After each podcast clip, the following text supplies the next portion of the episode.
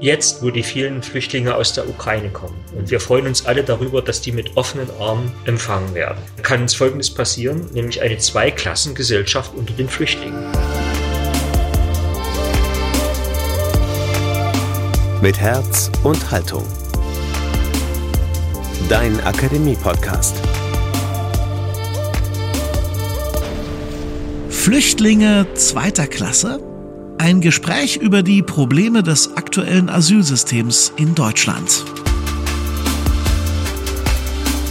Mit Herz und Haltung, das ist euer Podcast zu den wichtigen Debatten und Fragestellungen unserer Zeit in Kirche, Gesellschaft, Kultur und Wissenschaft. Das ist ein Podcast aus der Katholischen Akademie im Bistum Dresden-Meißen. Ich bin Daniel Heinze. Herzlich willkommen zu dieser neuen Ausgabe.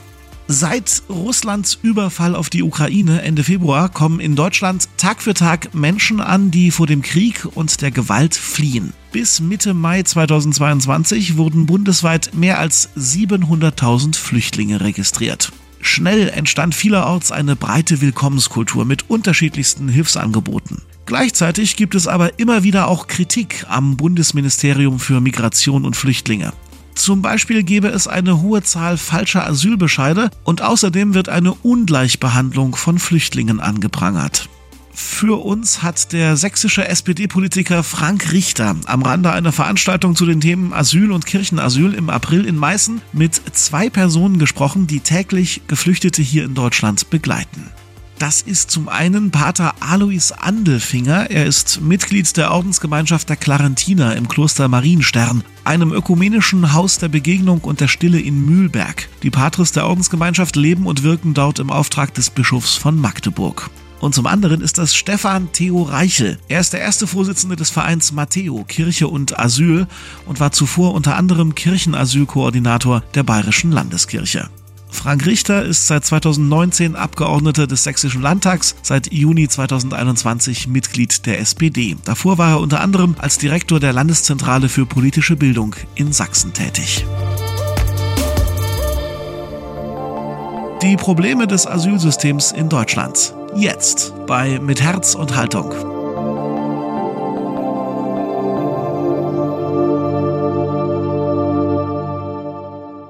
Also ich freue mich, äh, dass der heutige Abend so zustande gekommen ist.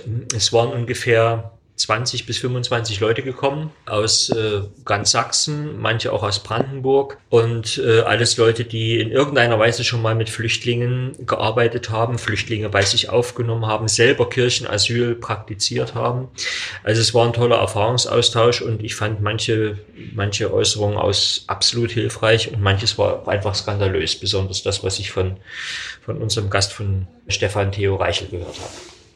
Ja, ähm, ich fand es sehr spannend heute, auch eben zu sehen, wie viele engagierte Pfarrer und Pfarrerinnen es gerade auch in Sachsen gibt ähm, und war froh, hier zu sein. Ähm, ich habe heute besonders thematisiert ähm, die, das Grundübel des deutschen Asylrechts, die vielen, vielen bewusst falschen Bescheide vom BAMF. Ähm, das lässt sich mit vielen Zahlen gut belegen. Über die Hälfte der negativen BAMF-Bescheide werden immer noch von Gerichten aufgehoben. Es bleiben 85 Prozent der Asylbewerber seit 2014 in Deutschland. Trotzdem entscheidet das BAMF bis nach wie vor so, dass sie sagen, äh, nur ein Drittel der Asylbewerber kriegen am Anfang äh, Schutz, am Ende kriegen 85 Prozent Schutz und wir müssen dazu kommen, dass das BAMF von Anfang an rechtssichere und richtige Bescheide erstellt und wir dadurch viel schneller mit der Integration der vielen Menschen äh, beginnen können, die hier sind. Und das genau, was Stefan Reichel jetzt gesagt hat, empfinde ich als Skandal. Ich habe es immer so gefühlt, aber von ihm habe ich es jetzt auch erfahren und das ist ja belastbar. Also wenn das BAMF wirklich aus politischen Erwägungen falsche Entscheidungen trifft und nicht im Blick auf den konkreten Menschen entscheidet, ja, dann ist das, dann ist das skandalös, dann kann ich das auch nicht mehr als humanitäres äh, System erkennen, äh, sondern dann gehört das abgeschafft und völlig neu aufgestellt. Kann ich eigentlich nur bestätigen, weil ich war bei den ersten zehn Fällen, ging das immer so problemlos durch. Und jetzt ist da so viel Problematik und so viel dazwischen und Unglaubwürdigkeit wird nicht abgenommen, denn dem, dem einen Fall die Ehrlichkeit muss immer das wieder, bringt das Gleiche, das Gleiche. Das, was auf dem Statement da in Chemnitz vorgebracht wurde, das wusste ich schon seit 2016. Also der hat in diesen sechs Jahren kein Märchen erfunden, sondern das war sein Leben. Und deswegen hat mich jetzt, also das, ich habe mich wirklich in die Irre geführt gefühlt und frage mich manchmal, ah, ist das Deutschland? Ist das, sind das unsere menschlichen Maßstäbe? Äh, und die Werthaftigkeit, Mensch, du bist wertvoll, fällt völlig durch jetzt, wo die vielen Flüchtlinge aus der Ukraine kommen. Und wir freuen uns alle darüber, dass die mit offenen Armen empfangen werden. Äh, kann uns Folgendes passieren, nämlich eine Zweiklassengesellschaft unter den Flüchtlingen. Also ich habe jetzt schon Beispiele, äh, die ich erzählen könnte oder die mir berichtet worden sind, wo Flüchtlinge äh, ihre Wohnung verlassen mussten, weil Flüchtlinge aus der Ukraine in die Wohnung sollten. Also das heißt, wir haben jetzt schon einzelne extreme Beispiele, die ja, die das ganze System durchrütteln, aber auch äh, in Frage stellen. Ja, wir haben Fälle in Bayern, wo Geflüchtete, die längst in der Ausbildung sind, die jeden Morgen um 6 Uhr aufstehen müssen und in der Nähe zu ihrem Ausbildungsbetrieb gehen müssen, die in ordentlichen Unterkünften leben. Die mussten über Nacht jetzt ihre Unterkünfte verlassen, in denen sie seit sechs Jahren leben und wurden in Containerlager umgelagert, 10, 20 Kilometer von ihrem Ausbildungsplatz weg. Äh, das sind so Beispiele, die nicht gehen. Auf der anderen Seite haben wir auch gerade heute besprochen, wir sind wunderbar, dass jetzt äh, die Ukrainer so herzlich aufgenommen werden und auch, dass sie so viele äh, gute äh, Bedingungen jetzt bekommen, hier äh, sich aufzuhalten. Wir sehen das aber auch als Chance und auch als Ansporn. Ähm, aus meiner Sicht entstehen jetzt auch juristische Ansprüche, dass auch ähnliche andere Flüchtlingsgruppen, zum Beispiel die Syrer, die ja auch derzeit immer noch von Putins Luftwaffe bombardiert werden, dass die äh, ähnliche günstige Bedingungen kriegen.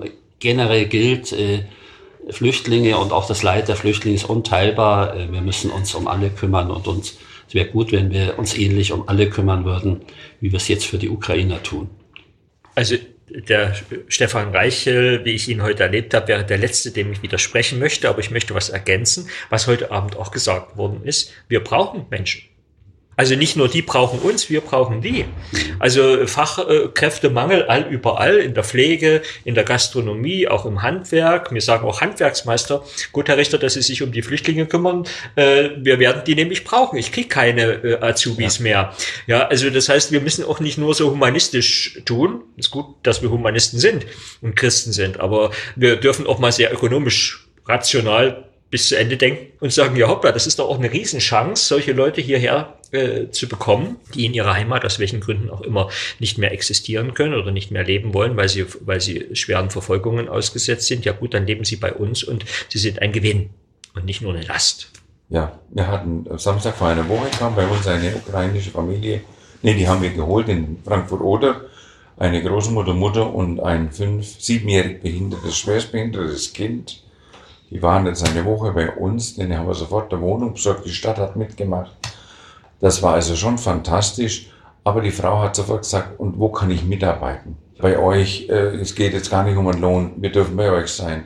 Wir dürfen mit in einem Bett schlafen, nach vier Wochen Keller, wo wir kein Tageslicht gesehen haben. Und wo äh, paar Fositien, blühende Fositien äh, und Leberblümchen denen leuchtende Augen geschenkt haben weil sie das einfach vier Wochen im Dunkeln und dann noch im Schnee und Winter äh, einfach erleben durften.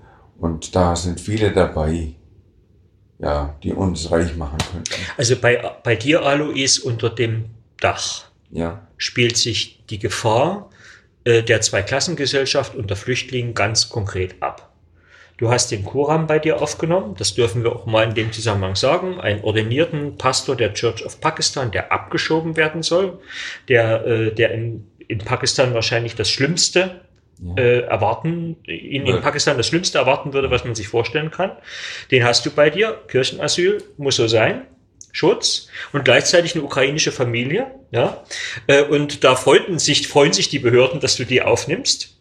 Und dieselben Behörden äh, drohen an, dass der Koram abgeschoben wird. Also unter einem Dach, äh, ganz nah beieinander, äh, das ganze Drama oder die ganze Komödie könnte man ja auch mal sagen. Ja, und ähm, äh, ich, insofern argumentiere ich gern mit dir. Du auch noch dazu.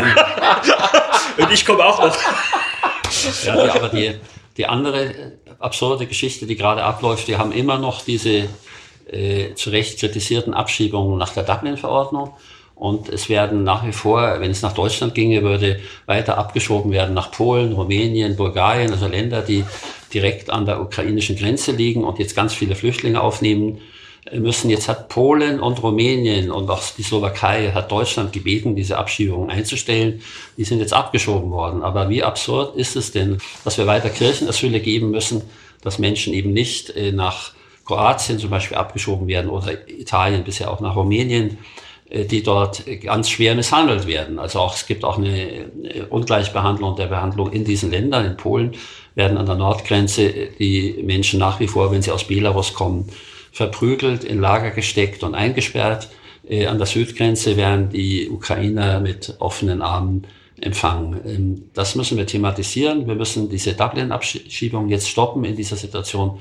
Wir werden uns jetzt an Italien wenden, äh, dass die italienische Regierung von sich aus auch um einen Abschiebestopp bittet. Und wir hoffen sehr, dass Nancy Faeser, unsere Innenministerin, äh, da bald zu Worte kommt und da auch was macht in der Richtung. Also die Hoffnung ist ganz stark und die ist auch unbedingt nötig, auch für diejenigen, die sich ehrenamtlich engagieren. Also deren Arbeit muss gewürdigt werden, das muss gesehen werden. Das kann nicht nur eine zivilgesellschaftliche Aufgabe sein, das ist auch eine staatliche Aufgabe und hoffentlich kommt die Bundesregierung äh, jetzt bald auf, auf, die, auf das Gleis mit ihren angekündigten Maßnahmen eines Chancenaufenthaltsrechts, dass also Leute, die hier seit fünf, sechs Jahren leben, die hier gut integriert sind, die Deutsch äh, lernen, die eine Arbeit haben und so weiter, die wir brauchen, dass die jetzt endlich hier bleiben können und endlich die Angst genommen wird. Ja, also der Kuram Gil und andere, um die ich mich gekümmert habe, haben mir oft gesagt, ich schlafe jede Nacht mit dem Gedanken ein, hoffentlich werde ich morgen nicht abgeschoben. Und das seit zehn Jahren, seit elf Jahren, seit zwölf Jahren, wenn ich an andere denke. Wir müssen auch mal überlegen, was das für eine Qual bedeutet. Ja, also wir, wir quälen, wir nicht, aber hier werden Menschen gequält. Die, die Wunden der Seelen sind, äh, sind nicht sichtbar, nicht so einfach wie die Wunden im, im Fleisch oder äh, äh, gebrochene Beine oder was auch immer, was wir jetzt aus der Ukraine sehen. Aber die, die Wunden in der Seele sind nicht minder schmerzhaft. Und äh, das verträgt sich nicht mit meinem Bild von Deutschland. Also, und ich muss auch sagen, an Kuram seiner Stelle, wenn der den Glauben nicht hätte, wenn der aus dem Gebet nicht leben würde, wenn der nicht diese Gottesbeziehung hätte, dann wäre er schon längst mit dem Kopf gegen die Wand gerast. Gilt für viele Flüchtlinge. Ja. Viel, äh, die wenigsten sind ja Christen, aber viele sind sehr gläubige Muslime ja. in einem positiven Sinne und die suchen sich wirklich ihren, ihre, ihre Rettung ihren Halt. Ihre, ihren Halt äh, dann im Glauben. Also äh, es ist erstaunlich, wie ernst viele Geflüchtete und gerade die, die jetzt so viele Probleme bekommen, äh, wie ernst sie den Ramadan nehmen. Das ist aber, wir müssen aus, aus beiden Gründen, denke ich, wir müssen diese Nicht-Anerkennung der Ehrenamtlichen, diese Missachtung der Ehrenamtlichen, ohne die Ehrenamtlichen, gerade auch der kirchlichen Ehrenamtlichen, hätten wir die ganze sogenannte Flüchtlingskrise nicht gemeistert und würden auch jetzt gerade die Ukrainer äh, nicht so gut aufnehmen können. Es ist eine Missachtung der Ehrenamtlichen, wenn man ihnen so viel Steine in den Weg legt. Mit all diesen falschen Bescheiden, äh, mit den Schikanen auf den Ausländerbehörden, mit den Abschiebedrohungen. Und die andere Seite ist natürlich, die Flüchtlinge so zu überziehen mit, mit Gewalt, mit, mit diese, was das bedeutet, wenn man abends ins Bett geht und weiß, zwischen vier und fünf Uhr kommt die Polizei vielleicht oder auch nicht. Ähm, das ist für einen normalen Bürger hier un, unvorstellbar, ja. was diese Menschen Wand an Wand zu uns mitmachen müssen. Jede Nacht, jeden Tag. Ich möchte eins hinzufügen. Ich selber möchte nicht in einem Land leben, in einem Staat leben, der so mit Flüchtlingen umgeht. Also es, es, es widerspricht auch meiner eigenen, meinem Selbstverständnis. Äh, nicht nur mein Bild von Deutschland, was ich eigentlich habe und nicht verlieren möchte, sondern auch mir selber. Also äh, das, äh, der Druck, der da auf meiner Seele lastet, der ist nicht zu vergleichen mit, mit dem Druck, der, der auf der Seele der Flüchtlinge lastet. Aber es bedrückt mich auch.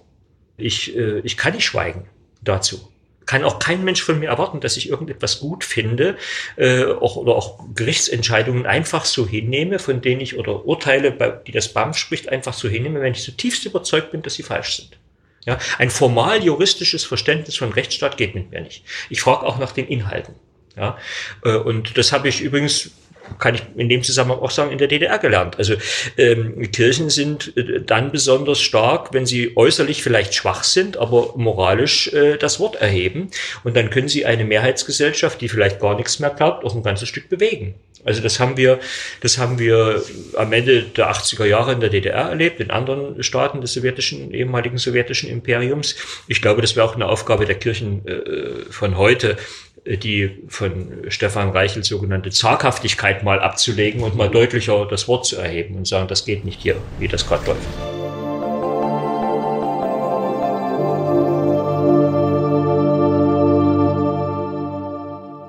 Frank Richter im Gespräch mit Stefan Theo Reichel und Pater Alois Andelfinger. Und wir sind jetzt gespannt auf eure Sicht der Dinge. Bitte mischt euch ein, nehmt teil an unserer Debatte bei Instagram und Facebook oder auf lebendig-akademisch.de.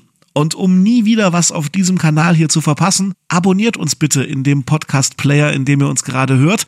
Und wenn ihr uns ein bisschen unterstützen wollt, dann freuen wir uns über eine gute Sternebewertung bei Spotify oder bei Apple Podcasts. Schon jetzt vielen Dank für euren Support.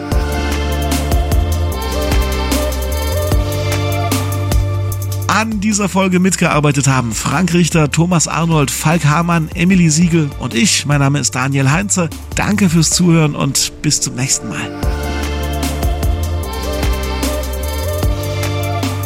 Mit Herz und Haltung. Dein Akademie-Podcast.